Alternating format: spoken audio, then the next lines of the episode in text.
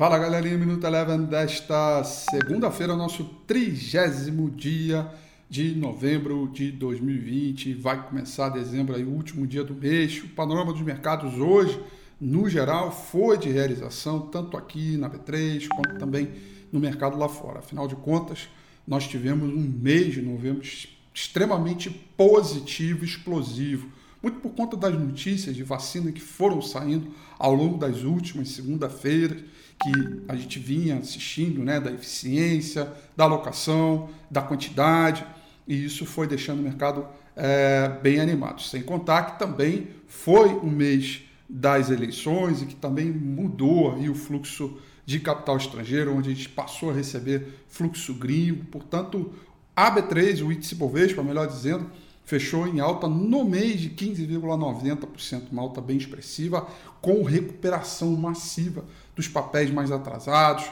como por exemplo companhias aéreas, Azul, grande destaque do mês, é, é, CVC, Petrobras, a própria Vale, enfim, todo o ritmo positivo. Para o intraday de hoje foi um clima mais de correção, afinal de contas, como a gente teve um mês muito forte, foi um mês um pouco mais, foi um dia de ajuste de posição, troca das movimentação das carteiras entre os fundos, afinal de contas, foi um mês muito explosivo. Né? O S&P 500, portanto, fechou em queda de 0,46%, com o mercado internacional super de olho no encontro dos ministros da OPEP, é, que vão se reunir entre hoje e amanhã. O petróleo, portanto, fechou em queda com esse sentimento negativo, já que no final de semana não tiveram sucesso aí a respeito da postergação dos cortes de produção. Petróleo Brent caiu 1,22%, o petróleo WTI caiu 1,03%. O índice de mercados emergentes, que subiu forte ao longo do mês de novembro, hoje foi um dia de correção, caiu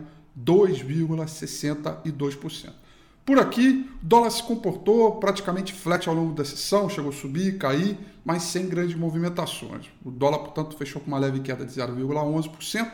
E o índice Bovespa, aos 108.993 pontos, melhor dizendo, 108,893 pontos, fechou em queda de 1,52%, entregando um pouquinho ali os lucros ao longo da semana, como eu disse, com uma alta forte de 15,90% no mês de novembro e para hoje uma queda de 1,52%.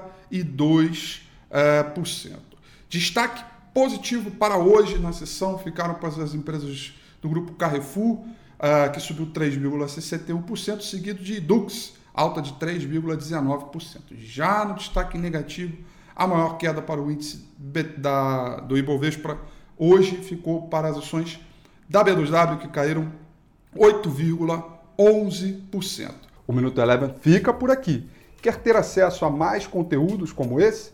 Inscreva-se em nosso site www.elevenfinancial.com e também siga a gente nas redes sociais. Eu sou Rafael Figueiredo e eu te espero no próximo Minuto Eleven.